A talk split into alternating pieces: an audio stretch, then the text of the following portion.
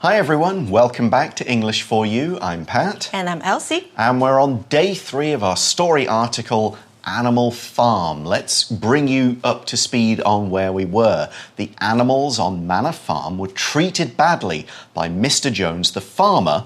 So an old pig, Major, told them animals can live in a world where all animals are equal and humans don't exploit us. And the animals wanted this and drove Mr. Jones away. They Yep. begin to run Manor Farm themselves. So Major dies before this really happens and really kind of starts to be, but two other pigs, Snowball and Napoleon, are now in charge. And they create animalism, this system with rules that says animals are equal. They can't wear clothes, drink alcohol, sleep in beds, or kill each other. And they have to work hard and have a good harvest. But Snowball and Napoleon argue about what to do. Mm. So Napoleon trains some vicious dogs to obey him and they drive Snowball off. Things get worse on the farm, but another pig, Squealer, convinces the animals that the problems are all Snowball's fault. Okay, but do the animals tr- believe what he says? Pretty much yes. Now, are things going to get better? Let's read through day three and find out. Reading Animal Farm. Although he originally opposed it, Napoleon decides to build the windmill after all. A storm knocks the windmill down, but Napoleon claims Snowball destroyed it. Napoleon also has any animal who has been in contact with Snowball violently executed. Then, Napoleon has the other animals build a new windmill. Soon, he makes business deals with farmers on nearby farms, one of which goes bad. Several farmers blow up the new windmill. Years pass and life gets worse than ever for everyone but the pigs. The last straw is when loyal, hardworking Boxer gets sick. A van comes to take him away to the animal doctor. However, Benjamin reads the sign on the van. It says, Horse Slaughterer. Dear old Boxer is being sent to his death. Eventually, the commandments are changed to just one phrase All animals are equal, but some animals are more equal than others. Napoleon and the other pigs start living in Mr. Jones's house. People come to the house to play cards with the pigs. The pigs are wearing clothes, drinking alcohol, and walking on two legs. When the other animals look through the window, no longer can they distinguish between the pigs and the humans. Okay, so what is going on on Animal Farm now? We see, although he originally opposed it, Napoleon decides to build the windmill after all. Oh, okay. And then he can say, it was my idea. All idea is my idea all along. I'm the good one here. yeah, all great ideas are Yeah, mine. definitely me, not that snowball guy. But that's, of course, not what happened at the start when he opposed the idea originally. If you oppose something, you stand or you speak out against a particular idea or a cause. You say, no, this is wrong. No, we shouldn't do this. No, I don't like this. For example, the students opposed the decision to wear uniforms to school. Oppose 这个动词呢是反对，那后面通常会加上像是政策啦、计划或是决定。 Okay, so they go ahead, build the windmill, but we see a storm knocks the windmill down.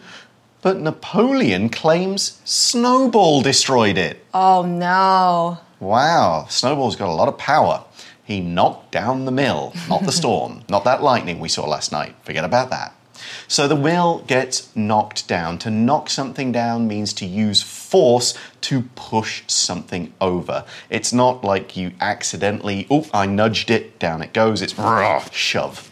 Yeah, but does Snowball say something that's you know saying, "Oh, I didn't actually do this"? He's not there. The dogs chased him off. Oh, yes. Can't he, you know, he's off somewhere that Might be in South America, but anyway, Napoleon also has any animal who has been in contact with Snowball violently executed. Okay, so you say he's not there. So anyone who's in contact with Snowball. Yeah. So if you're in contact with someone, this doesn't mean physical contact, like not people who go and touch Snowball. We mean that if uh, you're talking with them, communicating with them, writing with them, if any kind of messages are going back and forth, then you are in contact with that person. Maybe you get an email, say, okay, I'm in contact with somebody who wants to come and work at this place because we're talking to each other. 对，就是有联系、有联络。那再来看到的这个动词是处决 （execute），然后我们看到的用法是 have somebody executed，那就是下令某人被处决。它是一个实义动词，不过后面接触是被动， 所以要用到第三态。那这边是 violently executed。 Yeah, wait a minute though. Animals aren't supposed to kill each other. They've changed. Okay, so of those four rules, eh, one down. Now, before we move on, let's take a look because the not the animals aren't just executed; they are violently executed. Let's check out this adverb. So, when something is done violently, it's done with violence. So, with a lot of force, aggression, power, it's intended to hurt. If you execute somebody in these days, and some countries do, it's usually with an injection, with gas, something that doesn't necessarily hurt a lot. Go back 500 years, people had their heads chopped off, their bodies ripped open. Horrible things. Those were violent executions. They happened violently. Here's an example. During the soccer match, the two groups of fans argued violently, and the police had to stop the game. Violently，它是一个副词哦，代表暴力的。那如果你把 ly 拿掉，看到形容词 violent，那名词形式要学一下是 violence，像是 domestic violence，指的就是家庭暴力。 Okay, so what happens? Then Napoleon has the other animals build a new windmill. Okay, so that sounds slightly positive, except for the fact that he's killing anybody who's disagreeing with him. Uh, so, what's next? Soon he makes business deals with farmers on nearby farms, one of which goes bad. So, before we look at what we mean in that uh, last part of the sentence, let's look at the word nearby. Nearby, as you can probably guess from the word near and the word by, which are put together to make nearby, means it's close in distance, it's not far away. You might say, I bought these vegetables at a nearby market. It's only five minutes' walk from my house. 也就是附近的，很靠近的。 Right, so now we can look at the last part of that sentence in today's language in focus. 这里呢，我们看到了我们第二天教过学过的 language in focus。这里我们看到呢，逗点加上 one of which，which 指的就是我们刚刚所说到的 business deals，也就是 Napoleon 所谈的生意。One of which 也是其中之一 goes bad，也就是最后并没有成功。那如果这句话呢，你要用 and 这个连接词来改写的话，会变成 He makes business deals with farmers on nearby farms, and one of them goes bad. But Elsie, hang on. Aren't, pe- aren't humans enemies of animals? Right. So they're making deals with them? So That's another one down. That's actually, well, we've got execute, humans are bad. We've still got alcohol, beds, and clothes. clothes. Okay, keep those in mind.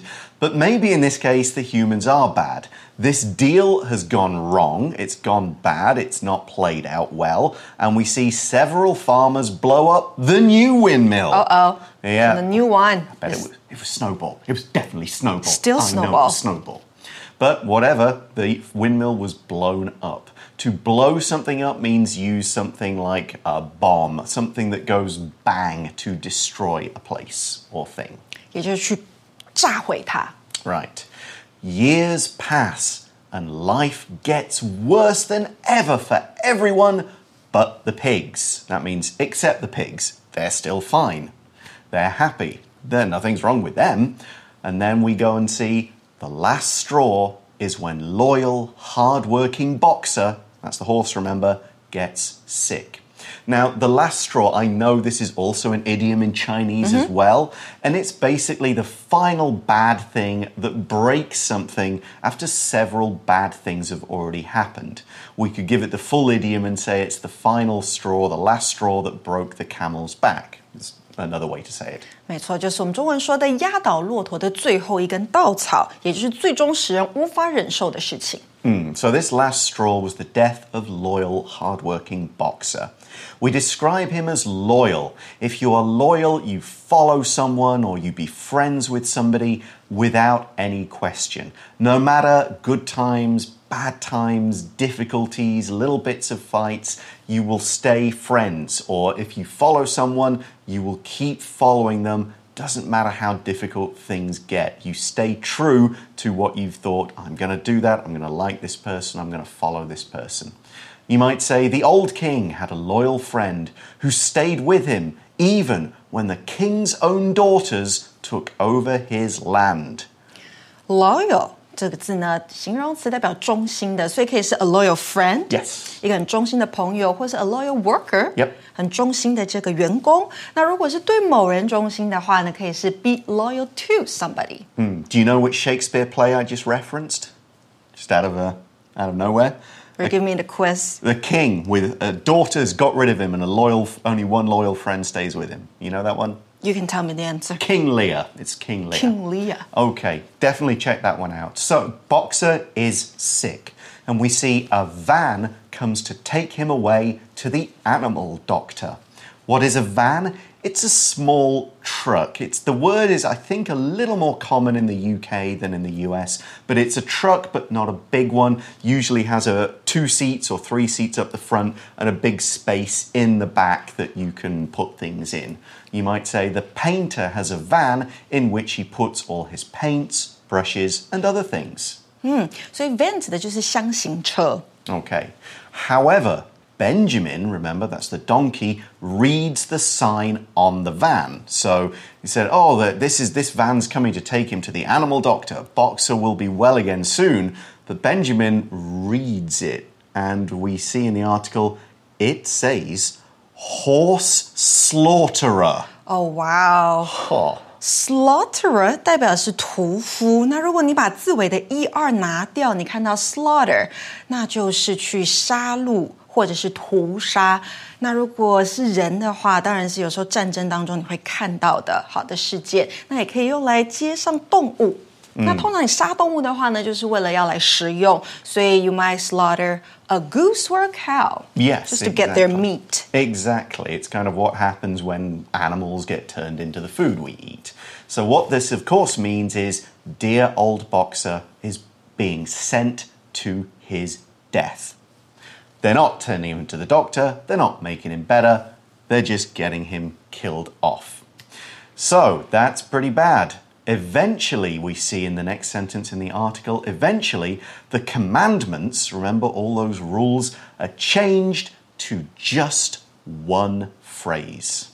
Eventually 这个副词啊，放在句首带出最终发生的事情。 Hmm, So, what this means is they get rid of this rule and that rule and clean them off the wall where they were written, and at last, there's just one phrase left. What's a phrase? Let's check out this word.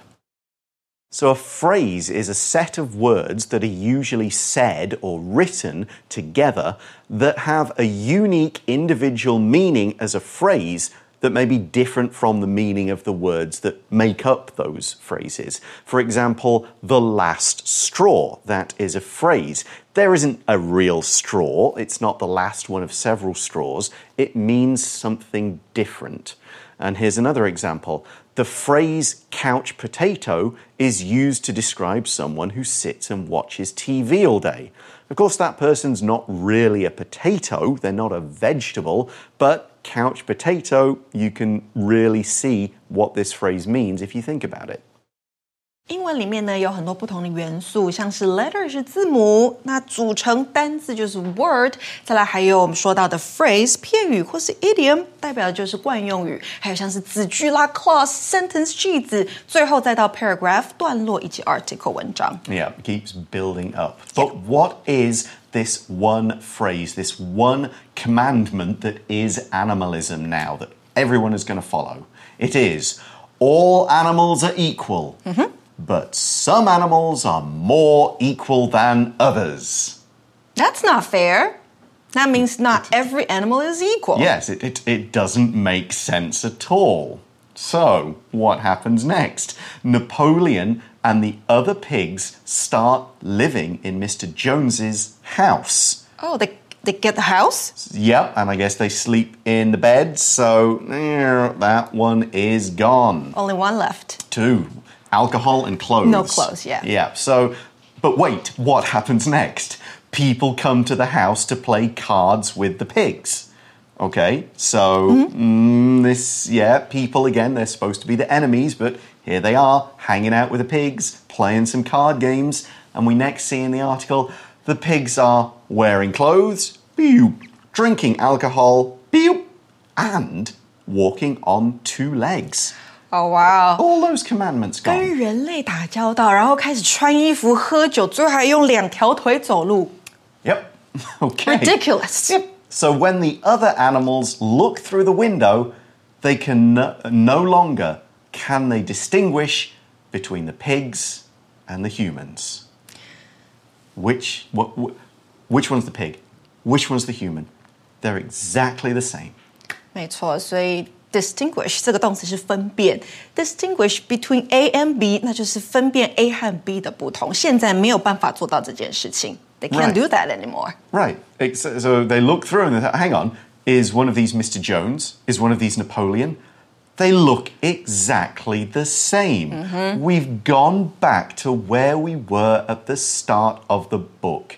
Somebody is the boss that gets all the nice stuff. They wear clothes, they drink, they're careless, they're cruel, and all the other animals have to work hard and they don't get any nice food.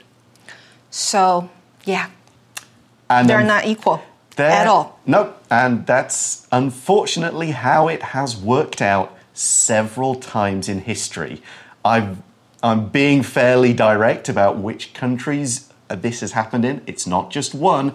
Go and study some history. Figure out which country or countries this story could be about. Because this was written not just as a fun story, this was a direct, this happened figure out who the people are, which animals represent which people, which country or possible countries do we mean with this story. Have a think about that. We are now going to have a think about today's For You Chat question. For you chat. So, after all of that, what would you say is the main message of Animal Farm? The main message of Animal Farm, of course, is that everyone should be treated equally and fairly. I just should be. I would argue uh-huh. that the main message is nothing ever changes. Nothing ever changes, or anyone who seizes the power will start to, you know, Here corrupt. comes the new boss, Right. same as the old boss. Yeah. In the end, yeah. Um, yes, if you look at certain countries, I'll. This wasn't about France, but you could even look at France, the French Revolution. Mm-hmm. Let's kill the king. Let's all be free. Let's get rid of these horrible nobles who rule the country with power and fear. And within about 10 years, it's the people ruling other people with power and fear and killing them. yeah, maybe that's why the pig here is named Napoleon. Could be. There is multiple different messages and symbols and kind of meanings that you can look at if you go and read this book and figure out and think about history and but the more problem is this just happens again and again and again and again. And that is the main message for me of Animal Farm. It's people are horrible. Mm-hmm. Sorry, but that's that's all I got. People are horrible. Thank you for watching English for You. We'll see you again soon, hopefully with something more positive. Bye. Bye. Vocabulary Review Oppose. I don't agree with my friend's plan, but I don't want to oppose it either. Violently. Tommy was angry and threw his toy truck violently across the room, causing it to break. Nearby. On the weekends, we play at a nearby park. It only takes us two minutes to walk there from our house. Loyal. My dog is very loyal and always follows me to every room in the house. Van. The movers came with a big van to transport all of our furniture to our new house. Phrase. My teacher taught us a new phrase in Spanish today, which we practiced saying in class.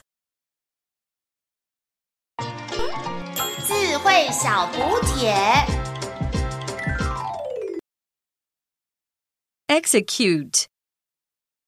Slaughterer. Eventually. Distinguish.